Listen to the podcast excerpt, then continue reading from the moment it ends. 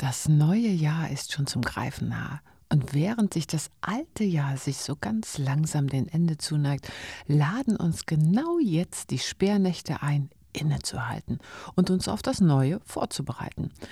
Denn wie bei allem im Leben liegt auch in diesem Übergang die Möglichkeit, Altes zu verabschieden und Platz für Neues zu schaffen. Herzlich willkommen wieder zurück bei Sparkle Shine zu einer weiteren inspirierenden Episode. Und mein Name ist Beate Tschirch und heute begeben wir uns gemeinsam auf die faszinierende und mysteriöse Zeit des Jahres, die Sperrnächte. Doch bevor wir jetzt in die Sperrnächte einsteigen, habe ich eine kleine Werbung in eigener Sache. Ich habe nämlich keine Lust mehr. Wozu fragst du dich sicherlich? Ja, von einem Termin zum nächsten zu hetzen. Und ich weiß, das hast du auch nicht. Und genau deshalb möchte ich 2024 mit einem Soulful Start das Jahr beginnen. Und dazu lade ich dich ein, mitzukommen. Und zwar ist es ein siebentägiges Programm mit täglichen Inspirationen, mit Meditation, dreimal Online-Live-Yoga. Es ist einfach ein Programm, wo wir uns ganz bewusst Zeit nehmen, um mal diesen Überlebensmodus loszulassen und achtsam ins neue Jahr zu starten. Und wenn dich das interessiert, kannst du dich jetzt schon auf die Warteliste eintragen. Den Link, den findest du in den Show Notes. Und jetzt geht's mal los mit den Sperrnächten. Am 8. Dezember oder 9. Dezember beginnen sie regelmäßig, weil das ist die Zeit vor der Wintersonnenwende. Bevor wir uns allerdings mit den praktischen Aspekten beschäftigen, also das, was du dir da rausziehen kannst, kennst mich ja, ich habe ja immer Handlungsanweisungen für dich, da lohnt es sich doch nochmal einen Blick wirklich auf die historischen Hintergründe dieser Tradition zu werfen. Denn die Sperrnächte sind wirklich tief in den alten europäischen Traditionen hier verwurzelt und insbesondere in den Bräuchen, wie gesagt, vor der Wintersonnenwende. Sie markieren sozusagen den Übergang ja, zwischen dem alten und dem neuen Jahr und erstrecken sich über die Tage vor der Wintersonnenwende, der längsten Nacht des Jahres, die ja früher die Mutternacht war. Und ursprünglich waren sie, wie gesagt, diese Vorbereitungszeit für die Rauhnächte, die danach dann folgen, nach der Wintersonnenwende.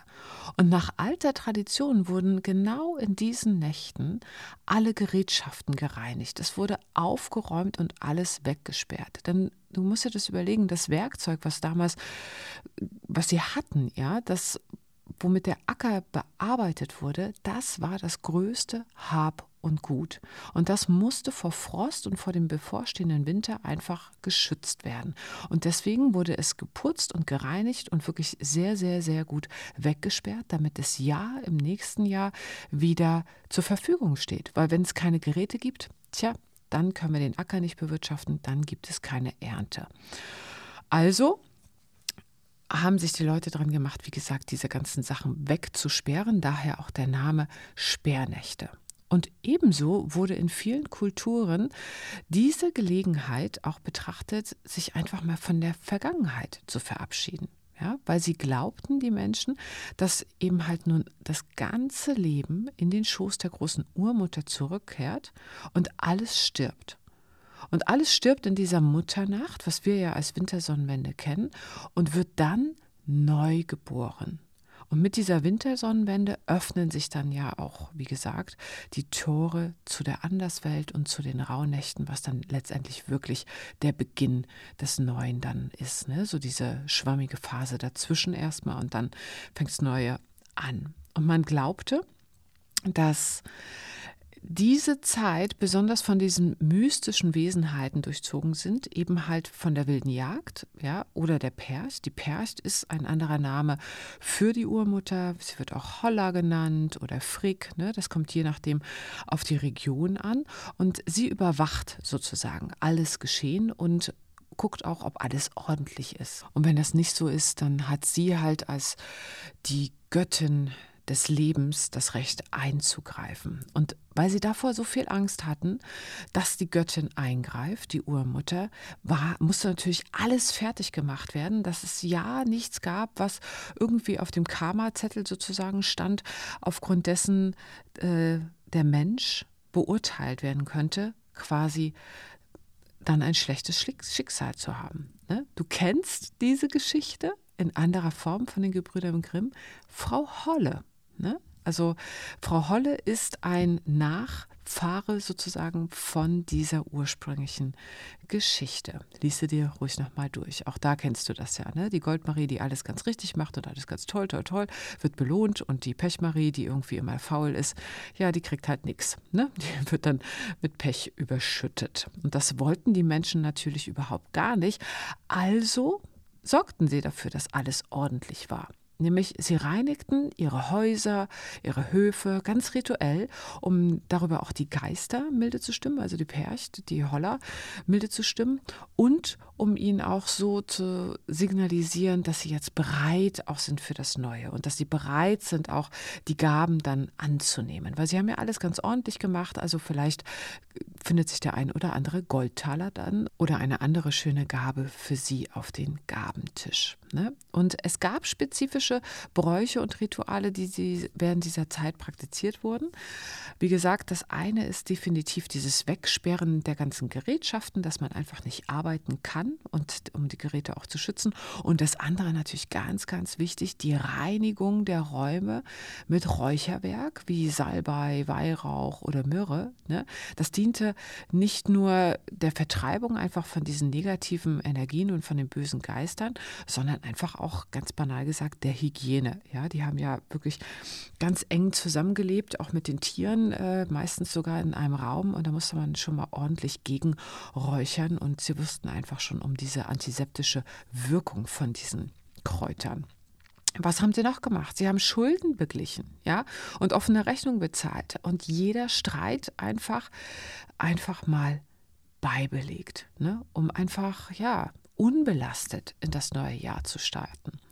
Und diese Tradition hatte deswegen nicht nur diesen äußerlichen Zweck, sondern natürlich auch einen tief spirituellen Zweck. Ja, diese Reinigung war nicht nur physischer Natur, was wir dann auch als Weihnachtsputz heutzutage immer noch machen, ja, sondern er streckte sich auch auf die komplette emotionale Welt und somit auch auf das spirituelle Wohlbefinden. Und das ist das, was wir jetzt langsam mal wieder für uns entdecken dürfen. Ja, und das ist das, was ich dir quasi mitgeben möchte. Und dazu reden wir gleich darüber, was du wirklich für dich, wie du diese Tradition in deinem heutigen Leben nutzen kannst.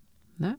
Und mit Nutzen meine ich im Übrigen nicht, äh, dass du dich jetzt verrückt machen sollst, dass du alles machen sollst, was ich dir jetzt hier erzähle. Das sind alles nur Ideen für deine Umsetzung und es geht nicht darum, dass du alles machst. Dafür habe ich nämlich auch überhaupt gar keine Zeit und du wahrscheinlich auch nicht. Aber es ist eher so, dass du diesen Impuls nimmst, um das Vergangene für dich jetzt zu verabschieden. Und weißt du, ich habe schon so, so viele Sperrnächte aktiv erlebt und manchmal war ich total wild dabei, habe ganz extrem viel aufgeschrieben, gemacht, getan, Feuer angezündet, verbrannt hier und da. Ne? Manchmal habe ich es auch total einfach nur sein lassen weil ich einfach gar keine Lust hatte, keine Zeit hatte, weil mir vielleicht nicht danach war. Und das war auch in Ordnung. Ne? Das Wichtigste ist wirklich, dass du das machst, was sich wirklich aus deinem Herzen heraus entfaltet, denn sonst sind diese Rituale nämlich hohl. Du kannst so viele Feuer anzünden, wie du willst, wenn du nicht mit Herzen dabei bist und deine Dinge da verbrennst, hm, dann brauchst du es irgendwie eigentlich nicht zu machen. Also unterm Strich können wir sagen, diese Zeit ist eine Zeit des Rückzugs, der Vorbereitung und des Loslassens. Und es ist eine perfekte Gelegenheit, sich mit der Vergangenheit zu versöhnen, um Raum für Neues zu schaffen.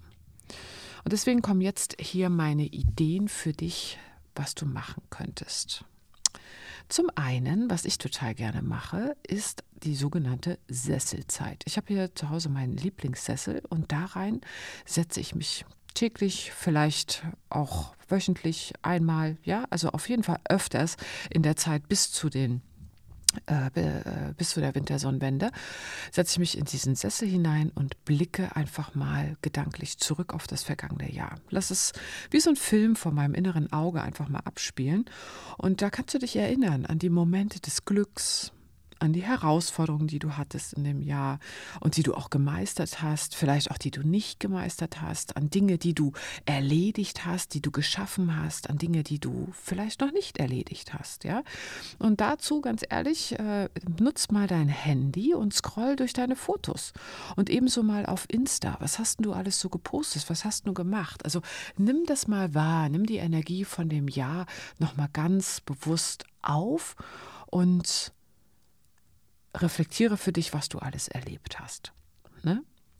Was auch sehr, sehr hilfreich ist, das kannst du auch gerne in diesem Sessel oder auf deinem Lieblingsplatz machen, ist ein schönes Journaling in dieser Zeit. Das kannst du entweder täglich machen, dass du, weil jeder Tag entspricht einem Monat reverse, ja, also der achte entspricht für den ähm, Januar, der neunte für den Februar und so weiter. Oder ähm, ich mache es ehrlich gesagt einmal, setze ich mich vorher hin vor der Wintersonnenwende und mache das in einem Rutsch. Wenn dir das zu viel ist, weil du einfach so viel erlebt hast, dann mach es doch ähm, vielleicht zweimal oder in Etappen, vielleicht immer in den Adventssonntagen. Kannst ja mal für dich überlegen. Ne? Auf jeden Fall, was kannst du dich fragen? Die Fragen verlinke ich dir auch nochmal in den Show Notes. Zum Beispiel, was hat mich im vergangenen Jahr besonders glücklich gemacht? Ne? Welche Erfahrungen, schreib die mal auf, welche Begegnungen, welche Ereignisse haben dich erfüllt und warum waren sie für dich von so großer Bedeutung? Und was kannst du aus diesen Momenten lernen? Ne? Und genauso andersherum, welche Herausforderungen oder Lektionen hast du gelernt? Ne? Betrachte mal deine schwierigen Zeiten, in denen du konfrontiert warst. Was haben sie dir über dich selbst beigebracht? Und welche Lektionen konntest du auch aus diesen Herausforderungen ziehen? Ja? Wie haben diese Herausforderungen dich wachsen lassen? Das ist ja interessant. Ne? Also dann auch äh, auf sich stolz zu sein, dass du das geschafft hast. Ne? Und genauso sei ehrlich zu dir, was möchtest du in deinem Leben verändern oder verbessern? Ne? Nimm dir mal Zeit, über die Bereiche in deinem Leben nachzudenken, die du eben halt, wo es hakt, wo es stolpert, wo es holpert ne? und die du einfach Veränderung möchtest. Das können persönliche Ziele sein, das können Beziehungen sein, deine Gesundheit, berufliche Aspekte. Was möchtest du anders machen? Und wie kannst du diese Veränderung auch ermöglichen? Also denk schon über die nächsten Schritte vielleicht auch nach. Ne? Was, was darfst du verändern einfach. Und dann ganz, ganz wichtig, wofür bist du dankbar? Ne? Denk einfach über diese Dinge nach, die im Jahr passiert sind, über die Person, über die Ereignisse, über Eigenschaften auch an dir selbst, für die du einfach besonders dankbar bist. Ne? Und schau dann auch nochmal, wie Dankbarkeit einfach das ganze Jahr ja einfach nochmal viel positiver ausklingen lässt. Ne? Und das ist irgendwie wichtig, das mache ich auch. Und dann meistens mache ich es so, dass ich diesen Zettel, diesen Brief, all das aufschreibe, was ist alles passiert, mir diese Fragen stelle und dann verbrenne ich das und löse es in Luft auf. Und dann habe ich wirklich das Gefühl, okay, jetzt, jetzt bin ich frei und jetzt bin ich rein von diesen Lasten. Zumindest mal schon im mentalen Bereich. Ne? Und dieses Loslassen vom Ballast äh, kannst du natürlich auch total physisch machen. Also schaffe Platz, indem du dich von Dingen trennst, die du nicht mehr brauchst. Sei es materiell, aber auch emotional. Denn wir wissen ja, ein aufgeräumtes Zuhause schafft auch einen aufgeräumten Geist. Ne? Also vielleicht machst du einfach mal eine riesen Entrümpelungs-Weihnachtsputzaktion oder mistest mal alte Klamotten aus oder schaust mal durch deine Küchenregale, welche Gewürze so abgelaufen ist. Auch da, ich habe schon alles gemacht, ja, von den riesen Rappel, den ich bekommen habe, die ganze Bude auf den Kopf gestellt, äh, bis äh, einfach nur den Kleiderschrank mir vorgenommen oder eine Küchenschublade oder manchmal habe ich einfach nur ganz stinknormal geputzt, wie sonst auch. Also guck mal, was für dich dieses Jahr passt. Wie viel Raum, was musst du, wie viel musst du loslassen und wie viel Raum fürs Neue möchtest du darüber auch symbolisch schaffen. Ne? Und dann sind wir auch schon beim nächsten Punkt, und zwar bei der rituellen Reinigung. Damit meine ich einfach schlicht und ergreifend das Räuchern mit Salbei oder Weihrauch oder Myrrhe. um einfach deine Räume auch energetisch zu reinigen. Und dazu lässt du dann einfach, ähm, ich gehe da mit dem Smudge-Stick, mit dem Salbei durch die Räume durch und murmel mein Mantra, mehr oder weniger loslassen, loslassen, loslassen. Und ähm, ja, lass dann die Düfte ganz tief bis in die Ecken eindringen, sodass die dann negative Energien vertreiben. Und wie das genau geht, das steht auch in meinem Buch noch, Zauber der Zukunft, da ist das Ritual ganz genau erläutert. Und ich weiß, es gibt viele, die nicht räuchern mögen, die oder beziehungsweise wo der Partner irgendwie komisch reagiert. Ne? Was du dann machen kannst, ist, dass du erst einmal klatschend durch die Wohnung gehst, weil dieses Klatschen, das löst festsitzende Energien. Und wenn das dann äh, quasi, wenn du alles so ein bisschen ähm, ja, aufgewirbelt hast, danach gehst du dann mit einer Klangschale durch die Wohnung und schwingst die Wohnung wieder ein. Oder machst ein schönes Lied an, was, was dein Lieblingslied ist. Oder ein schönes Mantra. Du kannst dich auch tanzend durch deine Wohnung bewegen, ja, dass du dann einfach ähm, wieder eine schöne neue Energie reinbringst. Und zwischen Klatschen und Klangschale machst du bitte einmal die Fenster auf, um einmal gut durchzulüften. Und genauso beim Ausräuchern im Übrigen. Ne? Nach dem Ausräuchern, Fenster auf, alles raus, raus, raus, raus. Und wenn du willst, ich mag es total gerne, danach einräuchern mit einem eher ganz feinen Duft. Sowas wie Lavendel oder Rose, irgendwas, was einlädt, dass eine schöne Harmonie und Liebe eintritt. Ne? Und emotional nochmal die Ansage für dich, es ist die Zeit der Versöhnung, es ist die Zeit der Vergebung, also schließe offene Kapitel ab. Ja? Welche Aussprache möchtest du noch machen? Was möchtest du vergeben? Was möchtest du loslassen, ja, von irgendwelchem Groll? Verzeihen und Frieden schaffen, das bringt dir die Freiheit, die du dir wünschst.